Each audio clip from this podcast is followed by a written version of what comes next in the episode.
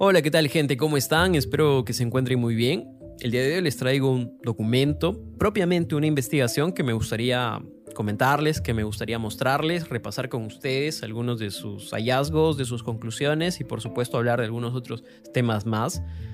Eh, y, y, si bien consumí esta investigación hace un buen tiempo, lo traigo nuevamente a la conversación porque el fin de semana estuve en la Expo Café. Como saben, la Expo Café es una convención que reúne diferentes marcas, productores eh, y, bueno, diferentes personajes relacionados a la industria del café para, pues básicamente, exponer sus productos, hacer un poco más de concientización sobre este, sobre este producto y, por supuesto, generar relaciones de negocio. Y también encontré cacao en esta feria, porque como saben, donde hay café hay cacao, donde hay cacao hay café, por lo general es casi una relación media simbiótica. Y encontré muy buenos chocolates, chocolates que pues realmente mis respetos. Y creo que hace un buen tiempo estamos empezando a hacerlo muy bien dentro de la industria del chocolate. Quizás no de forma masiva, pero los chocolates artesanales, tradicionales que se hacen en nuestro país son muy buenos. ¿Y por qué son muy buenos? Porque el insumo con el que está hecho, que es el cacao, es realmente uno de los mejores cacaos que hay en el mundo. Dicho sea de paso, el cacao tiene su origen en Perú. Y muchos me van a decir, ah, ya empezaste otra vez con esto de Perú es, es este, el origen de todo. No, la verdad es que no lo digo yo, son investigaciones que han determinado la trazabilidad y el origen del árbol de cacao que está relacionado a la región del Amazonas. Entonces, eh, más allá de esta discusión de si el cacao es centroamericano o es este, sudamericano, creo que lo importante es reconocer que nuestro cacao es bueno, que es uno de los mejores cacaos que existe y que tenemos una materia prima excelente para poder trabajar excelentes productos, eh, ¿no? Chocolates o a base de cacao en general. Y bueno, Creo que este episodio te puede interesar si es que te gusta el chocolate, si es que te gusta este tema, si es que eres amante, fanático, pero también si eres una persona que de pronto quiere incursionar en esta, en esta industria, en este negocio, que quieres conocer un poquito. Y creo que esta información, aunque no es completamente amplia y reveladora, sí puede ayudarte a tomar mejores decisiones respecto a tus productos. Si eres un fabricante de chocolates, que lo haces de forma artesanal o lo quieres empezar a hacer en tu casa, puede ayudarte. Esta investigación que voy a repasar con ustedes es una investigación investigación de Doris Astrid Monteali, que es una ex estudiante o estudiante, no lo sé, pero es una investigadora que eh, elaboró su tesis con el título Determinación de la vida útil de chocolates oscuros sin empaque con 70% de cacao peruano.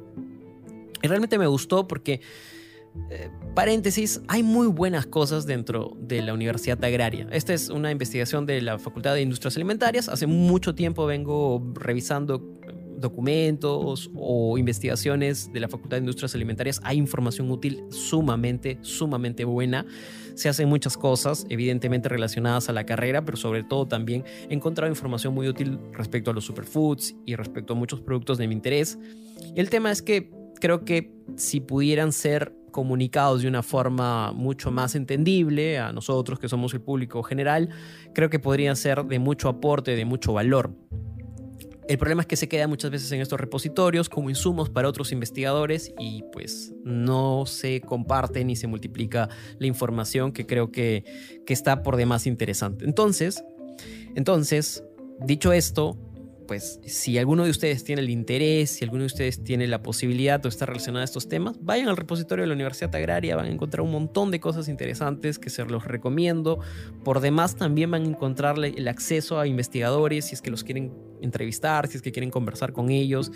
Y realmente hacen cosas maravillosas porque creo que nuestro país en cuanto a alimentos, en cuanto a insumos, es, es como es como una caja de Pandoras. Nunca sabes lo que va a haber y pues puedes, puedes tener mil cosas atractivas que llamen la atención. Bueno, esta investigación que hizo Doris em, se hizo para entender cómo conservar mejor el chocolate oscuro artesanal que se hace en Perú y, hacer que dure mucho más tiempo en buen estado antes de que se ponga feo o cambie de color. Algo que muy bien le puede interesar a aquellas personas que trabajan con chocolate, que venden chocolate, que almacenan chocolate. El problema es que a veces el chocolate, cuando pasa mucho tiempo, se pone gris en la parte superficial. Y esto no le gusta mucho a la gente porque como saben compramos con la vista, compramos con nuestros sentidos y cuando vemos algo que no tiene buen aspecto, pues desistimos de comprar. Y esto puede ser perjudicial porque hace que se desperdice materia, que no se logre vender, que muchos eh, vendedores o fabricantes pierdan sus productos. Y muchas veces esta, este aspecto físico no necesariamente tiene que ver con el sabor, a veces solamente es una reacción del aspecto físico del producto, pero no de sus propiedades organolépticas. Entonces, pues siempre es bueno cuidar estos aspectos, estos detalles y creo que hay mm, resultados o conclusiones en este estudio que pueden ayudarnos a tomar mejores decisiones. Entonces, lo que se hizo en esta investigación fue poner el chocolate en diferentes temperaturas que subían y bajaban como si el chocolate estuviera en una tienda emulando un espacio real que no tenía aire acondicionado, no tenía las condiciones de temperatura y ver cómo reaccionaba. Y entonces de esta forma pudieron predecir cuánto tiempo el chocolate se mantiene bien para comerlo cuando se guarda, por ejemplo, a temperaturas como de 20 o 25 grados, que son temperaturas que son muy comunes en nuestro país, sobre todo en tiendas, en locales, dentro, ¿no? en el interior, en almacenes. Pero además pensando en que nuestro país no tiene, salvo excepciones, climas súper extremos en la mayoría de ciudades habitables, por lo general, eh, eh, digamos que estas temperaturas son las que podrían calzar en, muchos, en, muchas, en muchas ciudades, en muchos sitios poblados. Y bueno, la razón de esto es que pues Perú hace mucho, eh, hace mucho chocolate de manera tradicional. O sea, nuestro país no está tan industrializado a nivel de, por ejemplo, como Suiza, como Bélgica, que ya hacen pues producciones masivas de chocolate o en Estados Unidos. Todavía lo, hacemos a la manera tradicional y esto le da un cariz mucho más, mucho más eh, enigmático, mucho más eh, como premium. ¿no? Hay, hay, una, hay un tratamiento sin químicos, pero a pesar de esto, de esta elaboración más artesanal y tradicional, también hay aspectos que a veces no se consideran o no se toman en cuenta, como el tema del almacenamiento, de las mejores condiciones para que dure más tiempo el producto. Entonces, entonces, bien podría pasar a las conclusiones, pero quisiera que te detengas un rato aquí porque sería muy interesante que te vuelva a hacer un refresh de la historia del chocolate y un poquito sobre este producto, porque creo que es siempre es bueno recordar, siempre es bueno tenerlo en nuestra cabeza. Hace varios capítulos en este podcast, si scrolleas acá en Spotify o en la plataforma donde lo estés escuchando, vas a ver que hice dos episodios, uno del chocolate y uno del cacao, uno con nuestra amiga de Rutas Golosas, que nos habló muchísimo sobre cómo está evolucionando la industria y mejorando cada vez más, y otro con la doctora Chire, hablando netamente del cacao, sus propiedades físicas, sus propiedades nutricionales, sus propiedades, este, eh, digamos, nutritivas y químicas, que creo que también valdría la pena que lo puedas ver. Entonces, haciendo ese paréntesis, creo que sería interesante que también te enteres un poquito de la historia del chocolate. El chocolate no tiene mucho tiempo realmente en, nuestro, nuestra historia de la humanidad. Es un producto que no se creó hace mucho. Bueno, se creó hace ya buenos, buenas décadas o ya hace más de un siglo. Sin embargo, a diferencia de otros productos como por ejemplo la cerveza, el pan, es bastante reciente en la historia. Entonces el chocolate comenzó siendo un bloque sólido y oscuro hecho por un señor llamado Joseph Free y no fue sino hasta, segunda, hasta la segunda mitad de 1800, por ahí 1876, que un suizo llamado Daniel Peter hizo el primer chocolate con leche. Y para que el chocolate quede rico y se pueda disfrutar, es importante que no tenga mucha agua porque si no, lo que pasa es que se pone pastoso y no se derrite bien en la boca y no tiene esa sensación que nos gusta o nos agrada el chocolate. Incluso un poquito de agua, como al 1 o 2%, puede hacer que el chocolate no dure tanto y no tenga la textura que nosotros amamos del chocolate. Ahora, el chocolate oscuro, que es el más común, y hablamos de oscuro independientemente del porcentaje de cacao, es eh, básicamente es un producto que se hace con tres ingredientes principales: los granos de cacao, el azúcar y eh, a veces se le añade esta grasa especial que viene del cacao llamada manteca de cacao. Para que un chocolate se considere como tal chocolate, al menos debe tener un 35% de cacao, lo cual distingue su legitimidad de otros productos que solemos llamar chocolates, pero no son chocolates y los tenemos en abundancia en el mercado, que tienen mucho menos de este porcentaje, pero que no deberían ser llamados chocolates, sino golosinas sabor a chocolate. Entonces es muy importante que lo tengamos en cuenta porque creo que parte de nuestro aprendizaje y de nuestra, digamos, educación es poder, sobre todo en un país como el nuestro, que es potencia en el cacao, es poder aprender a distinguir y a, probar buenos chocolates. El cacao, que es la materia prima para hacer el chocolate, proviene del árbol de cacao que crece cerca de, de la zona de la Amazonía, de la región amazónica, sobre todo en, Perú, en el norte de Perú. También está en, en, la selva central y también, por supuesto, se extiende hacia todo el norte del continente, donde puede estar e, Ecuador, Colombia, también en Brasil. Y el sabor y la calidad del cacao dependen de muchas cosas, como por ejemplo de la región donde proviene, de cómo se cosecha, de los, los, del suelo, de cómo se procesa también y por supuesto también que esté libre de metales pesados como el cadmio, que esté libre de, pesticidas o de cualquier otro producto que lo, que lo dañe o que lo aceche. Hay varios tipos de cacao, no es el fin acá tratarlos o mencionarlos, pero es bueno saber que dentro del, cacao hay hay varios, hay varios tipos, así como dentro del café, por ejemplo, tenemos variedades, también tenemos variedades de cacao, cada una con su propia característica, sus propios eh, rasgos organolépticos y sus propias propiedades también nutricionales. El cacao, el chocolate oscuro tiene grasa y azúcares y dependiendo de cómo estos se mezclan y procesan puede tener distintos sabores y texturas. por ejemplo, si hablamos de la manteca de cacao, que es una grasa que se saca del grano del cacao y es muy importante en el chocolate porque le da ese brillo, le da ese brillo al chocolate que por lo general lo distingue. Entonces esto hace que se derrita bien en la boca y ayude a que dure mucho más tiempo sin que se eche a perder. Entonces la inclusión de la manteca de cacao es muy importante para que el chocolate perdure, para que tenga una buena durabilidad. El azúcar que se usa en el chocolate es la sacarosa, que viene de la caña de azúcar o de algún otro derivado, por ejemplo la remolacha también es una fuente. Y una cosa curiosa es que si el azúcar no se mezcla eh, con nada más, puede tener un sabor un poco metálico, pero si lo mezclamos con cacao, el azúcar ayuda a que el chocolate huele y sepa mucho más a chocolate. Antes de entrar a las conclusiones de este estudio y un poco revisar los hallazgos, quiero comentarles cuáles son los tres mecanismos por los cuales principalmente se deteriora un chocolate. Lo primero es, ya lo hemos mencionado en algún momento, es esta capa gris cuyo nombre en realidad eh, técnico se llama eflorescencia grasa. Imagínense que dejas un chocolate pues ahí en el calor entonces, con el tiempo lo que pasa es que los cambios constantes de temperatura la van deteriorando y puede aparecer esta capa blanca, blanquecina, y, esto sucede porque la grasa del chocolate se mueve hacia la parte de la superficie, es como que se moviliza y forma estos pequeños cristales, y esto no solo hace que el chocolate se vea menos apetitoso, sino que también cambia esta textura que tiene, que es característica del chocolate. La segunda forma es la fluorescencia de azúcar. Ahora, ponte en, el espacio donde, por ejemplo, el chocolate lo expones a un aire que es muy húmedo. En, este caso lo que pasa es que el azúcar del chocolate se disuelve ligeramente con la humedad del aire y luego se recristaliza en la superficie cuando el ambiente se seca, creando una especie de capa arenosa de cristales de azúcar que seguramente a muchos les ha tocado algún chocolate de ese tipo o probar algún chocolate así donde se siente como si estuviera el azúcar poco molida. Entonces, esto también no solamente afecta la apariencia, sino que lo hace mucho menos atractivo y menos apetecible.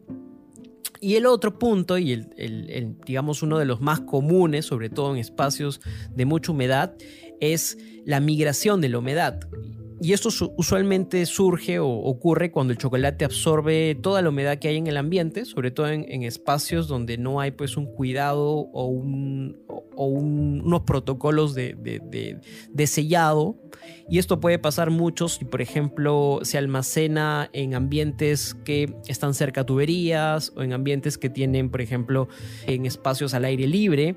Y la humedad puede hacer que el chocolate realmente se vuelva bien blando y, afecta sobre todo su sabor y textura.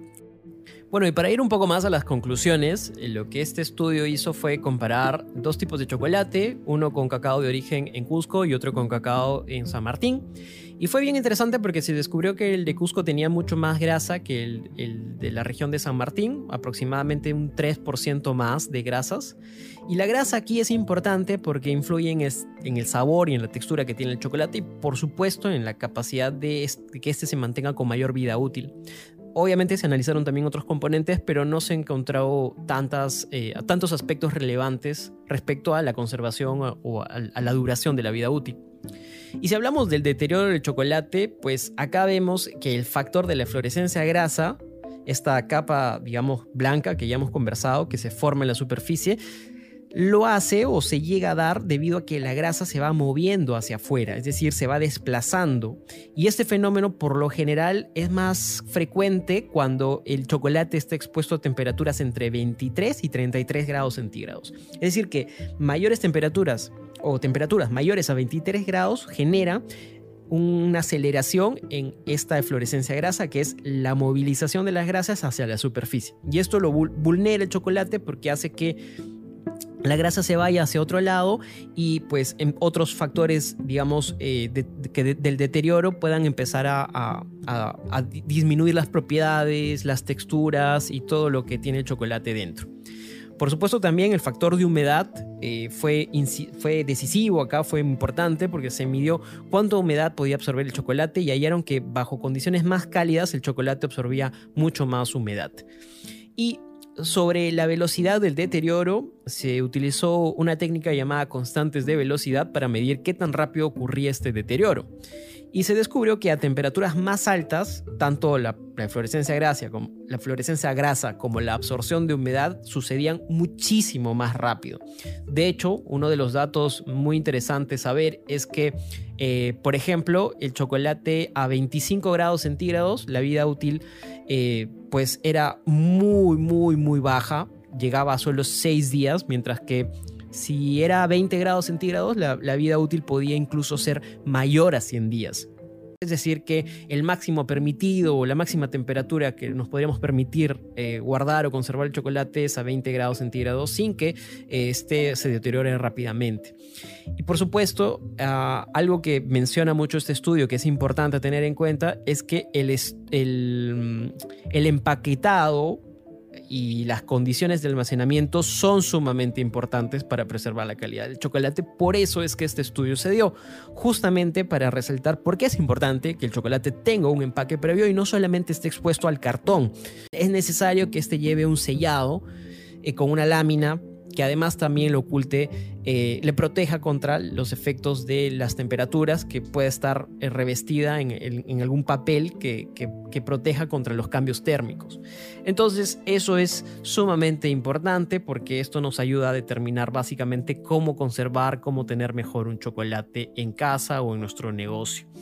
Eh, y bueno, al final el estudio concluye con algunas recomendaciones, como por ejemplo no guardar, no cambiar muy drásticamente la temperatura, es decir, no llevarlos de un lugar a otro, eso podría afectar muchísimo eh, la vida útil del chocolate y hacer que se estropee. Por supuesto, es muy importante estar monitoreando estos cambios de forma más seguida y mirar otros aspectos también, como ya parte de investigaciones futuras que podrían afectar a la calidad del chocolate, no solamente la fluorescencia grasa o la humedad, sino también otros aspectos como por ejemplo el tratamiento dentro de, em, digamos, el transporte, la manipulación, el tacto, que podrían ser también aspectos que podrían afectarlo. Entonces creo que esta información realmente, a pesar de que es muy concreta, realmente podría darnos luces de cómo tener mejores prácticas hacia adelante. Esto es algo que normalmente no se tiene en cuenta. En lugares muy cálidos el chocolate se suele exponer sin el menor cuidado y esto creo que no ayuda porque aunque un producto esté empacado, aunque algún producto esté realmente eh, cerrado, no es garantía de que pues este nos pueda durar mucho tiempo si es que no tenemos estos cuidados que parten justamente de este tipo de conocimiento. Nada, espero que te haya gustado este episodio. No te olvides de compartir, no te olvides de seguir, no te olvides de ir a las redes, no te olvides de, dar un like, de, dar una calificación. Si estás acá en Spotify, por favor, dale una calificación, unas cinco estrellas. No cuesta nada, es gratis. Así que por favor te lo pido para que esto lo puedan escuchar más personas, pueda llegar a más, más oídos, a más interesados y que pues sigamos haciendo bulla sobre nuestros superfoods, nuestros alimentos y seguir enterándonos de estos datos que, que creo que valen la pena conocer. Un abrazo.